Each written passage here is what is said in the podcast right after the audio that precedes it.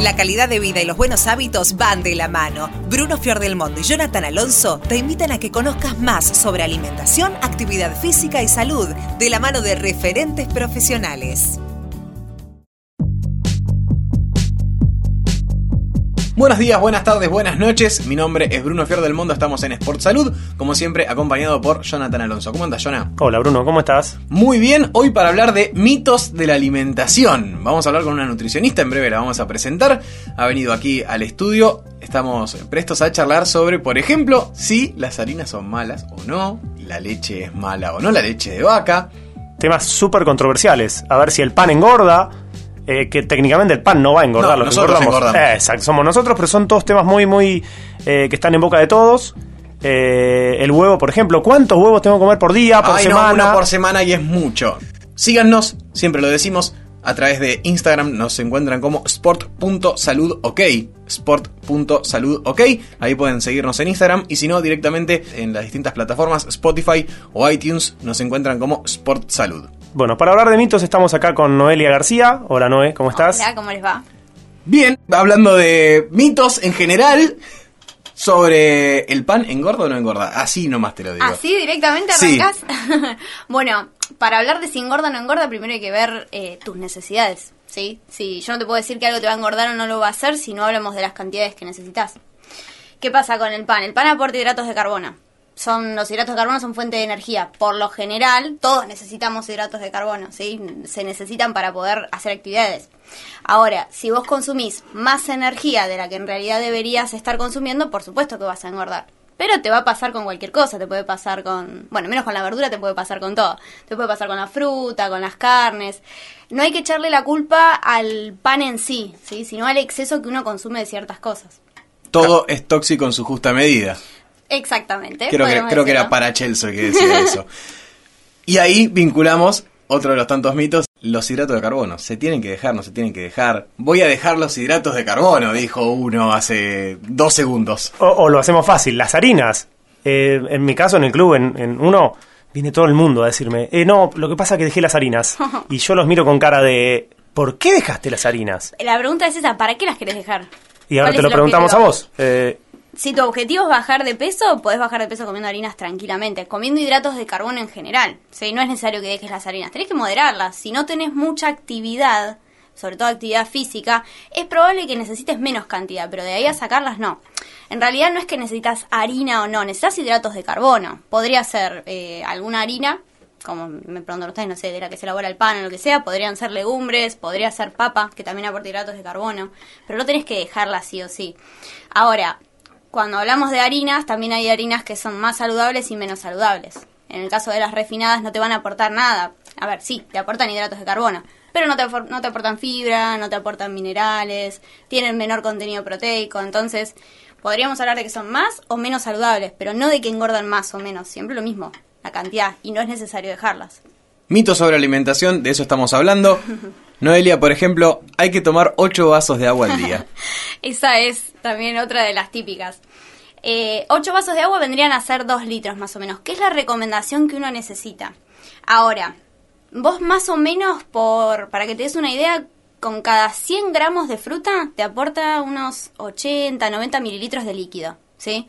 Si más o menos, hagamos la matemática juntos, sí. si más o menos, no me dejen sola, consumís 500 gramos, no está llegando casi al medio litro. Entonces, por lo menos tenés que consumir unos 1500 más, ¿sí? De alguna fuente.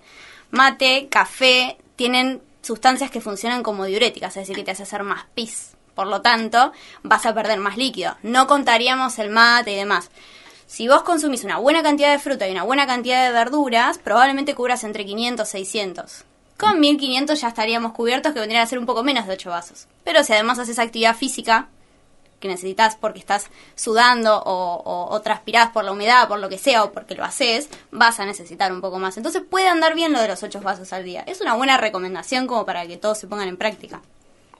Y hablando de tomar, está muy, muy de moda últimamente, yo diría en los últimos años, los jugos detox. Que la gente dice, voy a me comí un asado al mediodía Así que a la tarde me tomo un juguito de detox para, no sé, quemarlo, bajarlo, no sé cuál es la cuestión. Sí, o después de las fiestas. O de hablar, Es, la época de la dieta detox. En realidad, eh, lo único que detoxifica el cuerpo es el hígado y el riñón. ¿sí? No, por tomar un jugo, ya sea de verduras o de fruta, no te va a generar ninguna, ningún tipo de desintoxicación. Lo que vos necesitas es comer un poco más liviano, si estuviste comiendo tal vez muy pesado, hablo en el caso de las fiestas o después de un asado, ¿sí? Pero no consumir únicamente jugos, puedes tener una, alimentación habitual que sea un poco más liviana. No te va a generar ningún beneficio tomarte un jugo detox, no, no va a generar ningún cambio en tu cuerpo, más que aportarte mayor cantidad de agua, vitaminas, minerales, pero no funcionan como detoxificadores. Para eso está tu, tu hígado y tu riñón. Hablaste de hidratar hace un ratito. La cerveza hidrata, no hidrata. deshidrata. Deshidrata porque tiene alcohol. Entonces el alcohol para poder ser eliminado del cuerpo lo que hace es eh, eliminarse con líquido y eso te deshidrata. Así que no, no, te dejes engañar, no te va a hidratar. Te va a refrescar si querés, pero no te va a hidratar. ¿Seguimos con, con el tema tomar? Bien, tengo una muy, muy divertida que lo sigo escuchando y lo sigo leyendo por todos lados. El agua con limón. Hay mucha gente que se la prepara en ayunas y dice que tomarlo en ayunas los hace eh, quemar grasas. No sé cuál es la cuestión, algo mágico tiene. ¿Qué me puedes decir? Que no, que es un, engaño. Así que a la mañana puedes tomar lo que quieras. En realidad, en algún momento se decía que lo que hacía el limón era estimular la vesícula y eso mejoraba la digestión. La digestión, no la quema de grasas, no genera nada. Incluso te dicen, no, agua con limón tibia, agua con limón caliente, no, no te cambia nada. Nada, nada, nada. Así Que, claro, si te gusta la limonada o lo que sea que viene a hacer, tomar en cualquier momento del día porque a la mañana no te hace ningún cambio. Otro mito. Uno de los temas, lo charlábamos hace un ratito, que más está en boga por estos días es eh, la crítica a la leche de vaca. ¿Qué pasa con la leche de vaca? No hay, no hay ningún estudio que te diga, o sea, que realmente tenga una correlación con, con alguna enfermedad o con algún padecimiento como para decir que la leche de vaca es mala. Lo único que sí se sabe es que puede generar un poco más de mucosidad, eh, no sé, sobre todo si tenés alguna alergia o estás en algún estado de resfrío, puede generar un poco más de mucosidad. Pero después no, no, no es mala, es la típica de los cinco venenos blancos y está la leche ahí también. Sí, sí, por eso la, pregunta sobre si la leche de vaca es mala o no. ¿Es mala consumir, es malo consumir leche de vaca? No, para nada, no, no, para nada. Tiene, Es buena, buena fuente de proteínas, buena fuente de calcio. Hay otras también, ¿eh? de ambas, pero no pasa nada con la leche de vaca. Mucha gente, y justo, perdón, Jonah, que te ibas a meter, mucha gente está reemplazando la leche de vaca con leche de coco o leche de almendras, por ejemplo. Bueno, puede ser una opción. Si no consumís leche de vaca, puede ser una opción. Pero en realidad hay, como, hay que analizar eh, cada una, ¿no? Por ejemplo, si hacemos leche de almendras, ¿qué te aporta? Bueno, más o menos cada un vaso y te aporta más o menos 3 gramos de proteína. La leche de vaca, cada un vaso te aporta 6 bueno, más o menos puede ir, ¿sí? Entre 3, 4 la, la leche de almendras. La leche de almendras te aporta más o menos 3 a 5 gramos de grasa cada un vaso, pero grasas buenas, ¿sí? La leche de vaca, si es entera, te aporta 6, pero son grasas saturadas, o sea que ahí sería punto para la leche de almendras, si vamos al caso. Claro. Y las dos te aportan calcio, ¿sí? Eh, en cantidades más o menos similares. ¿Qué pasa? La leche de almendras lo que tiene es mucha fibra, porque es un vegetal y tiene fibra. Y eso funciona como un inhibidor de la absorción del calcio. No se absorbe tan bien, no quiere decir que no se absorba, no se absorbe tan bien. Pero si vamos al caso, la leche de vaca también tiene bastante más, bueno, bastante más no, alguna mayor cantidad de proteínas. Y también funciona como un inhibidor de la absorción del calcio. Como siempre decimos, ante cualquier duda consulte a su nutricionista. Exactamente. Entonces, si vos no elegís los alimentos de origen animal, la leche de almendras puede ser una buena opción. Ahora, hay otras leches también, por ejemplo, la leche de coco no te aporta ni proteínas, te aporta solamente grasas y en elevada cantidad. Entonces, hay que ver para qué lo usás, ¿sí? O, qué cantidad y qué necesidad tenés. Ya que mencionó el coco, vamos con otra, otro alimento, superalimento de los que le llaman de moda, el aceite de coco. Ay, lo odio. Bien, bien. Se sigue, se escucha por todos lados. Está muy de moda la, leche, es decir, el aceite de coco, está muy de moda. Pero los nutricionistas en realidad no sabemos muy bien por qué. Porque cuando vos analizás el perfil nutricional del aceite de coco, como cualquier otro aceite, aporta grasas, ¿sí? El resto de los aceites que hay aportan todos ácidos grasos poliinsaturados, insaturados en realidad, ¿sí? Que son beneficiosos para el corazón, son buenos para el cuerpo, disminuyen el colesterol, son buenos. Ahora, el aceite de coco aporta solamente en un 90% de su contenido grasas saturadas, que son malas. Entonces no hay razón para decir que es más saludable o no. La recomendación es, ¿te gusta el sabor del aceite de coco? Bueno, usalo en alguna preparación, pero como toda grasa saturada, tenés que consumirlo en menor cantidad. Pero así como para decir que es un superalimento, no le encontramos, no le encuentro ningún motivo. Me acordé de otro. Mi abuela, me acordé de mi abuela en realidad. Come zanahoria que te va a ayudar para la vista. ¿Sabes que mi abuela también me lo decía? Claro, es que era, es muy de nuestras abuelas. A ver, ¿y tu abuela te decía eh, en qué sentido te iba a ayudar para la vista? No, no, no. cero, cero fundamentación científica. Bueno, eh, la zanahoria, la calabaza, todos los vegetales de color naranja o amarillo aportan carotenos, vitamina A, ¿sí? Esta vitamina A sí es buena para la vista, pero en general, va, en general no, en realidad es buena para prevenir un tipo de padecimiento que es por déficit, que es la ceguera nocturna, ¿sí? Porque es parte del componente que se necesita para mejorar la vista. No te va a mejorar la miopía, ni no, eso nada, pero sí en realidad en casos de deficiencia pueden generar ceguera nocturna. Hablabas de la vitamina A, la vitamina C, para el resfrío, ¿no? Muy típica esa, es clásica. Eh, no, no tiene nada que ver con el resfrío. Incluso yo escucho a mucha gente que me dice, no, yo cuando me estoy por resfriar, me como una naranja un par de días y me siento re bien, pero al toque. No tiene nada que ver en realidad. La vitamina C, si bien es antioxidante y tiene muchísimos, eh, muchísima participación en el metabolismo de todo, como todas las vitaminas, específicamente para el sistema inmunológico y para un resfriado no funciona. No, no tiene que ver con eso. Menos que menos te va a revertir un resfrío. Es muy buen antioxidante y es necesario también, eh, incluso tiene un papel, un rol mucho más importante en la formación del colágeno y de la piel que para el resfrío. ¿Y Pero solamente en la naranja? Ah, hay otras fuentes de vitamina C que son mucho más eh, elevadas, ¿sí? Como por ejemplo el morrón. El morrón nadie habla de la vitamina C. O el kiwi, el kiwi tiene muchísimo también. Las frutillas. Después de todos estos, recién ahí viene la naranja. Incluso hasta el, blo- hasta el, hasta el Brócoli. brócoli tiene más. O sea que la naranja está abajo de todos esos. Como todas las cosas en nutrición, seguramente en ese momento había muchísimas naranjas y había que venderlas. Toma. En- Debe haber pagado una mafia, la naranja. La mafia de las naranjas. La mafia de Claro. las naranjas. Pero vamos a destruir esa trata. Una dieta libre de gluten. ¿Es más saludable, menos saludable? ¿Es lo mismo para una persona eh, que no tiene Patologías. ninguna patología, claro? claro, justo te iba a contestar. Y para una persona celíaca es mucho más sana. Pero... Claro, bueno, bueno. Pero hablamos para una persona que no, que no padece. No, no hay ningún estudio realmente que no sea tendencioso, que pueda decirte que vas a mejorar o que te vas a sentir mejor eh, sin consumir gluten. Ahora, si vos sos celíaco o tenés una sensibilidad al gluten, que es algo real, seguramente vas a notar una mejoría, ¿sí?